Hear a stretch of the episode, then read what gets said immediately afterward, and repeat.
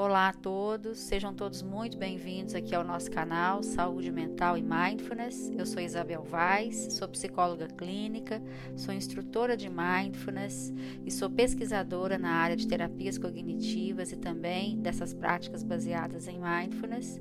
E hoje eu trago aqui para o nosso canal uma convidada muito querida e muito especial, que é a doutora Natália Fernandes, que é psiquiatra de Juiz de Fora, em Minas Gerais, estudou medicina na Universidade Federal de Juiz de Fora, fez residência em psiquiatria no Hospital Universitário da UFJF, é psiquiatra na clínica Equilibre, adora psicologia e psiquiatria, tem pós-graduação em terapia cognitivo-comportamental, já fez o curso de mindfulness comigo e é uma médica muito, muito especial não somente pela pessoa querida que ela é, seja muito bem-vinda, Natália, como também por ela ter essa, esse interesse genuíno pela psicologia. Então ela leva, ela leva toda essa sua sabedoria, né, e todo esse seu conhecimento da psicologia, agregando a psiquiatria. Então, em geral, os pacientes se beneficiam muito. Né?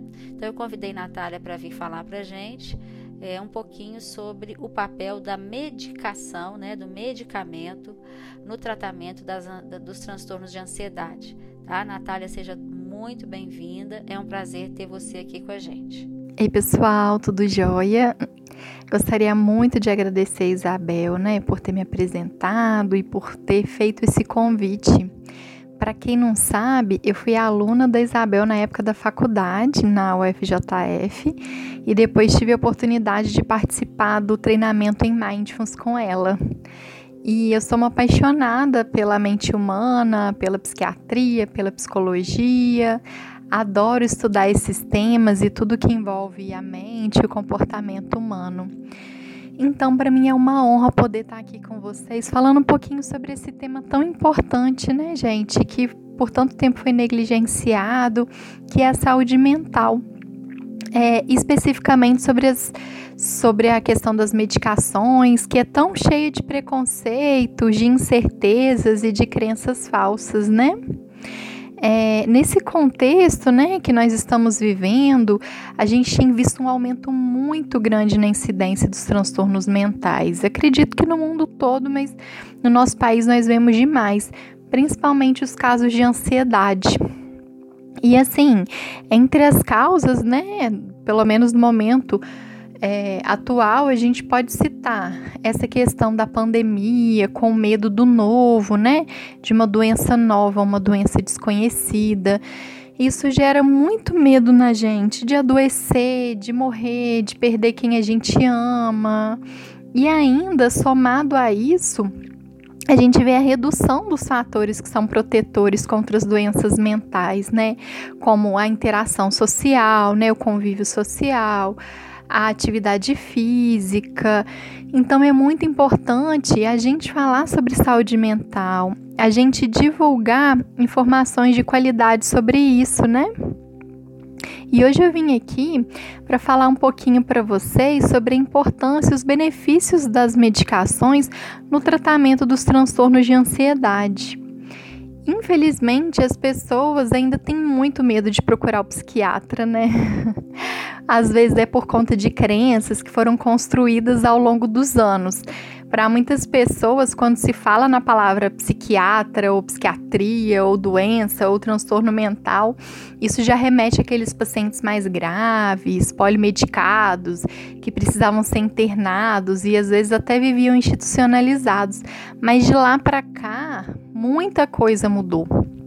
Os tratamentos eles se modernizaram, muita medicação nova surgiu, mais assertiva, com menos efeitos colaterais. E eu escuto muito no, no consultório, né, dos pacientes que eles relutaram muito em ir. Eles falam que queria vir, não. Acabei vindo porque não tinha jeito. Muitas vezes eles tentam escapulir das mais diversas formas, assim, com tratamentos alternativos, né? É, acupuntura, homeopatia, que eu acho que ajuda muito, mas às vezes sozinhos não são insuficientes, né? E às vezes antes de chegar para mim, eles já foram no cardiologista, já foram no clínico geral, já foram no neurologista, muitas vezes para evitar de ir no psiquiatra. E, mas por que que tem esse medo ainda, gente? Eu acho que é porque às vezes, muitas pessoas acham que o psiquiatra né, é aquele médico sério, sisudo, que não vai ouvir, não vai falar muito, vai logo prescrevendo um calmante. Mas não é assim. O psiquiatra ele é um médico especializado em diagnosticar e tratar os transtornos mentais. Então, ele vai te ouvir, e ele vai decidir de maneira individualizada se há necessidade ou não de uma medicação e se ele achar que há necessidade, qual a mais adequada para o seu caso. É, outro fator assim importante que eu vejo bastante a, a fazer com que as pessoas evitem de consultar é a crença de que uma vez a pessoa comece a usar uma medicação psiquiátrica, ele vai ter que usar para o resto da vida. E não necessariamente é assim. Os transtornos de ansiedade, eles tendem sim a ser crônicos, né? Tem algumas fases de agudização, de remissão, e o tratamento é um pouco longo, não é rapidinho não. Mas não necessariamente a pessoa vai ter que usar medicações para sempre. Então, isso é muito importante a gente ter em mente. É, e outro medo, assim, que eu vejo muito é a questão da dependência das medicações. É, e aí, eu costumo dizer que o termo dependência, ele pode ser observado sob duas perspectivas. Quando o paciente vem falar, ah, eu tenho medo de ficar dependente, né? É, eu falo, o que, que é dependente para você? Porque tem duas perspectivas. Uma é o dependência no sentido de precisar. Nesse sentido, beleza, a pessoa vai precisar de uma medicação naquele momento para poder ter uma vida melhor, para poder ter mais saúde mental, né? Assim como a gente depende de diversas, de diversas coisas para viver, né? Às vezes a gente depende da água, de um alimento, a gente é, depende de diversas coisas no sentido de precisar por um momento, né? E naquele momento, sim, a pessoa está dependendo, está precisando daquela medicação. Agora, o depender no sentido de viciar, aí não. Algumas classes de medicações, sim, elas apresentam esse risco e acaba que por conta desse grupo, é, todos os outros levaram a fama, mas elas são a minoria a maioria das medicações psiquiátricas, ela não vicia e são super seguras. Então elas podem ser usadas com segurança, com tranquilidade, desde que bem prescritas. Por exemplo, os antidepressivos, né, que a gente vai ver mais para frente, que são as, as medicações de primeira escolha para tratar os transtornos de ansiedade. Eles não viciam, eles não causam essa dependência no sentido de viciar. E mesmo as medicações que podem causar dependência, se usadas de maneira adequada, elas são seguras e são uma excelente ferramenta de tratamento e de alívio da dor e do sofrimento. Beleza? Outro receio muito comum que as pessoas têm é o de ficar dopado, anestesiado, ficar alheio à realidade. Isso eu vejo todos os dias, né? O tempo todo no consultório. E, e, gente, é muito importante frisar que esse de forma, essa de forma nenhuma é o objetivo do, do tratamento, sabe? É, eu costumo falar, né, para os pacientes que se a pessoa está se sentindo dopada, tem alguma coisa errada. Ou a medicação não está correta, ou a dosagem, né, não é medicação adequada para aquela pessoa. O objetivo do tratamento é que o paciente fique bem, sem aquela ansiedade paralisante que gera um extremo desgaste e sofrimento. É, as pessoas têm medo né, de que o remédio vai atrapalhar elas a estudar, a trabalhar, e é justamente o contrário. A medicação vai fazer com que ela fique bem, emocionalmente saudável, para poder trabalhar melhor, estudar melhor, para melhorar o seu lazer e tudo que ela quiser fazer, já que a ansiedade atrapalha muito isso tudo, né? E de onde vem a ansiedade, gente? Bem, a ansiedade, ela tem uma origem multifatorial. Ou seja, a etiologia, né, a causa, depende de uma vulnerabilidade genética que vai sofrer influência de, fatores biológicos, de fatores ambientais, de fatores psicológicos. Por exemplo, se uma pessoa ela tem os pais ansiosos, ela pode ser que ela cresça acreditando que o mundo é perigoso, né? Porque os pais ficam, cuidado, vai cair. é assim. Então, além do fator genético, ela tem um componente da aprendizagem. Vamos dizer que essa pessoa já tem um temperamento mais, mais inibido. Então, ela já tem uma tendência à esquiva, já tem uma tendência ao medo. E para completar, ela é um profissional de saúde, mora com os pais idosos e está trabalhando no setor de Covid do hospital. Bem, as chances de que ela desenvolva uma exacerbação de sintomas de ansiedade são muito altas. Então, vocês percebem que é um somatório de tudo, né? E é muito importante que a gente tenha consciência desses diversos fatores, para a gente poder agir em todos eles no tratamento e, e não deixar nenhuma esfera de fora, né?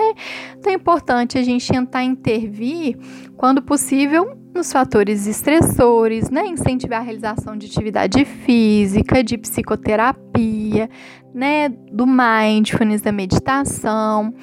E muitas vezes, além disso tudo, a gente precisa introduzir uma medicação para o tratamento desses quadros, né? E às vezes eu vejo que, infelizmente, as pessoas acabam ignorando esse componente biológico. Esse componente químico mesmo, né, dos transtornos, porque como é algo que a gente não consegue ver, né, não consegue pegar, palpar, as pessoas esquecem que, que a ansiedade tem um componente biológico importante.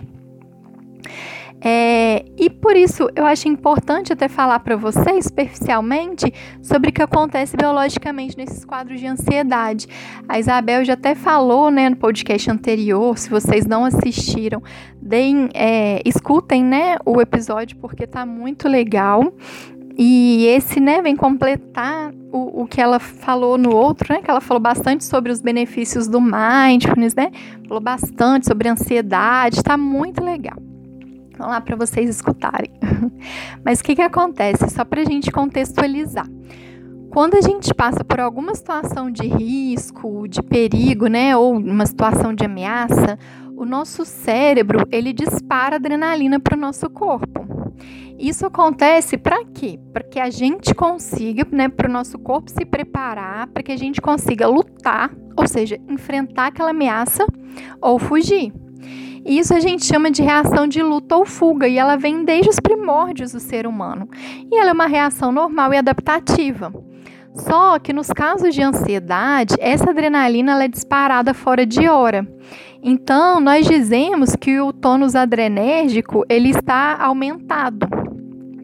Ou seja, é, tem mais adrenalina do que seria necessário e muitas vezes em situações que não são ameaçadoras. Então, nosso cérebro entende situações como ameaçadoras, sendo que elas não são. Isso acaba gerando todas aquelas alterações físicas de ansiedade que nós sabemos, né? Taquicardia, falta de ar, diarreia, tensão muscular, né? Além disso, a gente vê o aumento do cortisol, que é uma substância de estresse ligado ao estresse que nosso organismo libera. Tem uma hiperativação da amígdala cerebral, que é uma região associada ao medo. Isso só para a gente citar algumas alterações que ocorrem na ansiedade, para a gente entender que ela é sim uma doença física, tá bom? E quais são os principais transtornos de ansiedade? De acordo com o DSM-5, né, que é o quinto manual é, diagnóstico estatístico dos transtornos mentais, a gente tem é, como os principais, né, os mais prevalentes, o transtorno de ansiedade generalizada, que é o TAG, o transtorno do pânico e a fobia social. O TOC, que é o transtorno obsessivo compulsivo, e o TEPT, que é o transtorno de estresse pós-traumático, eles migraram para outra categoria diagnóstica. Então, antes eles estavam enquadrados dentro dos transtornos de ansiedade, mas agora eles saíram. O TAG é, ele tem como principal característica uma preocupação excessiva e permanente com pequenas coisas. Então, por exemplo, uma mãe liga para o seu filho e ele não atende. Imediatamente ela já começa a imaginar várias catástrofes para justificar aquilo ali. Então, ao invés de pensar que ele pudesse estar longe do celular, ou às vezes o celular está no silencioso, né? Ou às vezes está dirigindo, não escutou, a pessoa já imagina que aconteceu alguma coisa grave. O transtorno do pânico, ele tem como características centrais a presença inesperada e recorrente das crises de pânico. Elas vêm de forma súbita, né? Tem um início abrupto e depois vem aquela preocupação persistente de que elas ocorram de novo. E a fobia social é um medo exagerado da avaliação negativa por outras pessoas. É como se fosse uma timidez muito intensa, uma timidez excessiva, e a pessoa acha que ela está sendo avaliada, né, principalmente em situações de desempenho, e aí ela fica tendo né, muito medo da avaliação do outro, né? Em geral, o curso dos transtornos de ansiedade, principalmente do transtorno de, de ansiedade generalizada, ele tende a ser crônico. Ele tem períodos de exacerbação e períodos de melhora. É, muitas vezes, quando a gente pergunta para o paciente quando que ele se percebeu ansioso, ele costuma falar que desde sempre. E até também por isso é comum que a pessoa demore para procurar o tratamento, porque eles acabam acreditando que o seu alto grau de ansiedade já faz parte da personalidade. Então eles já acham que é da personalidade, né, da personalidade da pessoa. E qual que é o objetivo do tratamento, gente, né, nesses casos? O objetivo, é muito importante a gente entender que o objetivo do tratamento não é parar de sentir ansiedade. A ansiedade ela é, um sentimento humano, ela ajuda a gente a nos preparar para situações de risco, né? A Isabel já chegou a falar sobre isso também. O, então, o objetivo do tratamento é que aquela ansiedade passe a ser controlável e adaptativa deixando de interferir tão negativamente nas atividades da nossa vida é, e deixando de ser uma ansiedade paralisante, entendeu? E como que é feito o tratamento, gente? É o seguinte, eu vou dar um panorama geral do, do tratamento medicamentoso nesses casos, colocando as principais dúvidas que eu vejo nos pacientes e as informações que eu considero importantes, tá bom? De uma maneira geral, o tratamento de primeira linha ele é feito com os antidepressivos, principalmente os da classe dos inibidores seletivos da recaptação de serotonina. Quais são esses medicamentos, né? São eles a paroxetina, a fluoxetina, o citalopram, o escitalopram, a fluvoxamina e a sertralina. Eles são nossa primeira escolha, por quê? Porque eles são muito eficazes e eles possuem um perfil de efeitos colaterais muito favorável. Então, além de ter vários estudos mostrando o benefício deles nos quadros de ansiedade, eles são muito bem tolerados. E a gente também tem como opção os inibidores da recaptação de serotonina e noradrenalina, que são a venlafaxina, a desvenlafaxina, a duloxetina é, e o efeito dessas medicações demora um pouquinho. Isso é muito importante a gente falar para os pacientes, explicar para os pacientes, né? E para vocês saberem também. É muito importante. Por quê? É geralmente uma média de 15 dias. E é importante que a gente fale isso para as pessoas, né? Para que eles não desistam de usar a medicação por acabar achando que não está ajudando. E também é muito importante a gente explicar sobre os efeitos colaterais.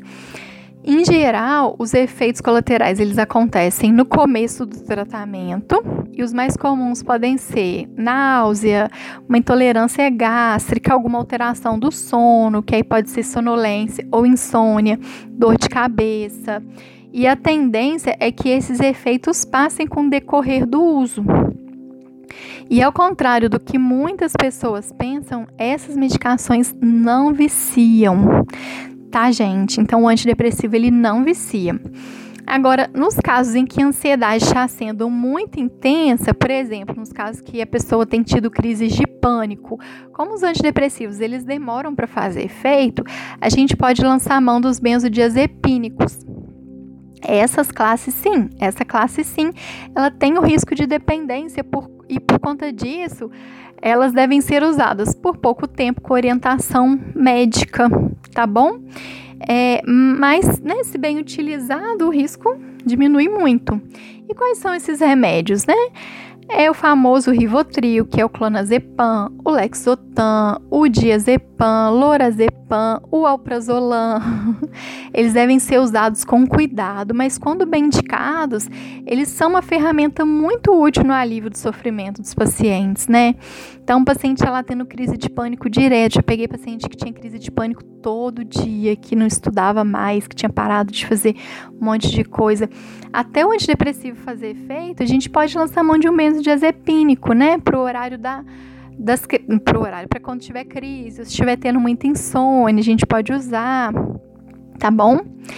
É, porque os benzodiazepínicos eles fazem efeito imediato e aí a gente vai usa eles, né, no, no momento das crises. É, outra classe de antidepressivos que a gente também pode usar é a classe dos tricíclicos, né? Que são a mitriptilina, clomipramina, a imipramina. É, geralmente não são nossa primeira escolha, não. Varia, mas de forma geral não são, não. Por quê? Porque são medicações um pouco mais antigas e têm mais efeitos colaterais.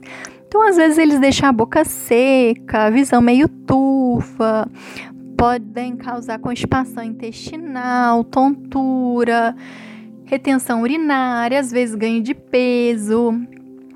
Mas, apesar, então assim, apesar desses efeitos e de uma maneira geral não serem a nossa primeira escolha, muitos pacientes acabam se beneficiando do uso, tá?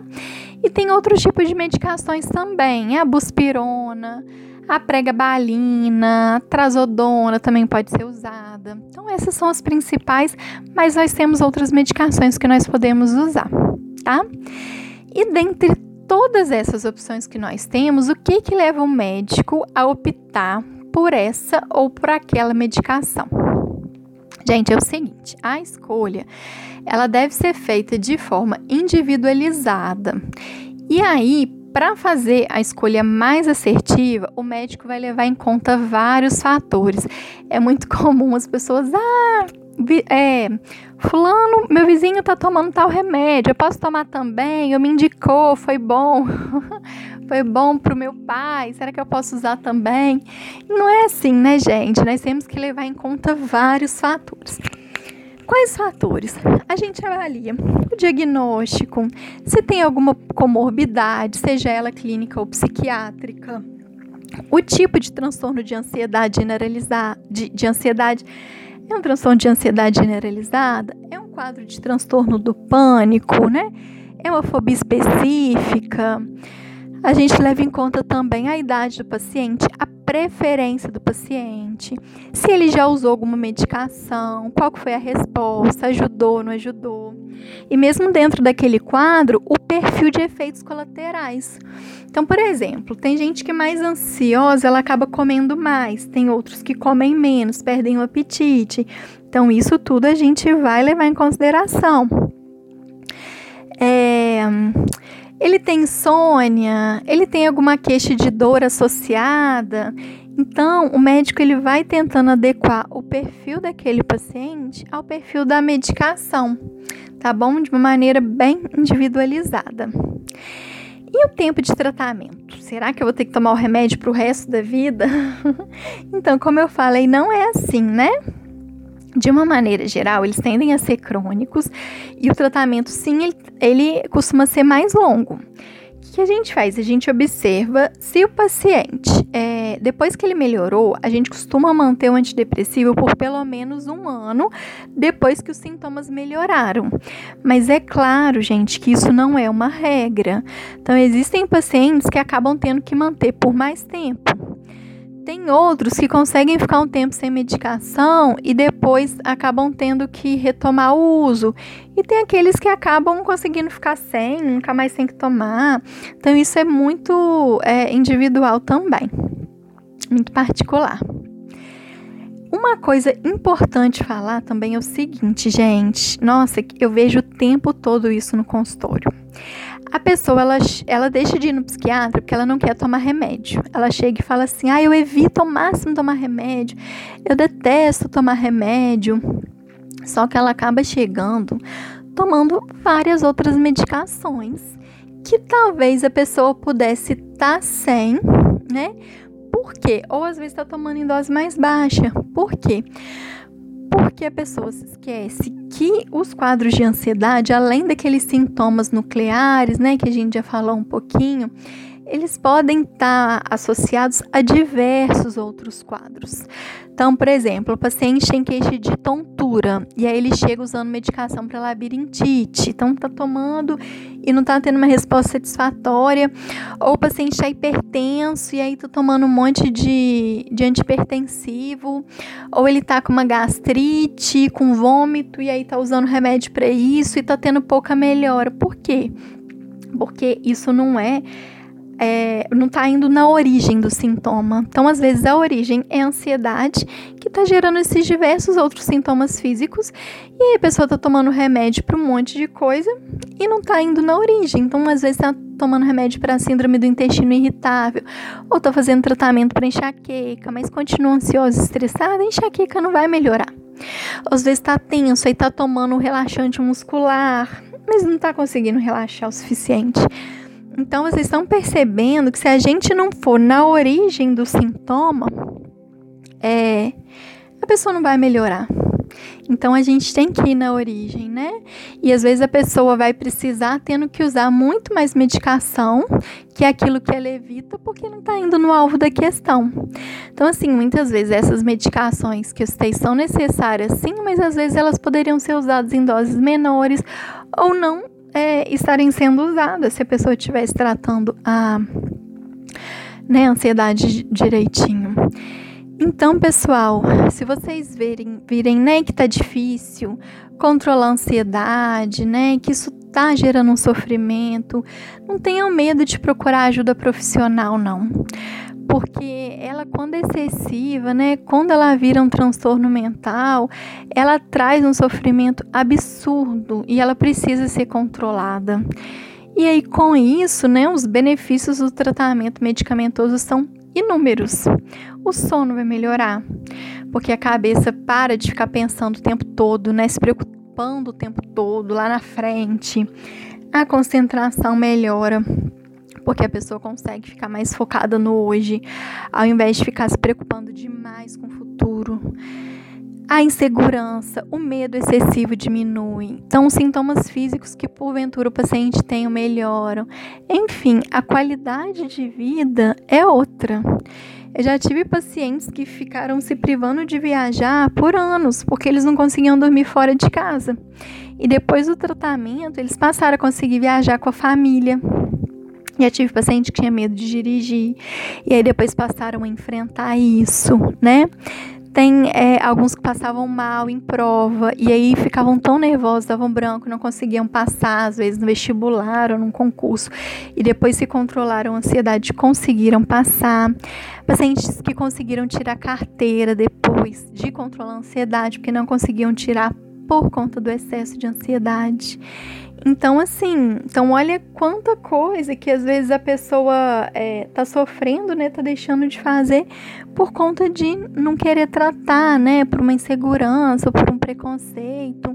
Sem contar que muitos pacientes que têm ansiedade, eles acabam desenvolvendo muitas comorbidades. Por exemplo, a depressão, é, o abuso de substâncias. Então, tem pessoas que vão numa festa e elas acabam bebendo para para se soltar, porque sem a bebida elas ficam mais retraídas, tímidas.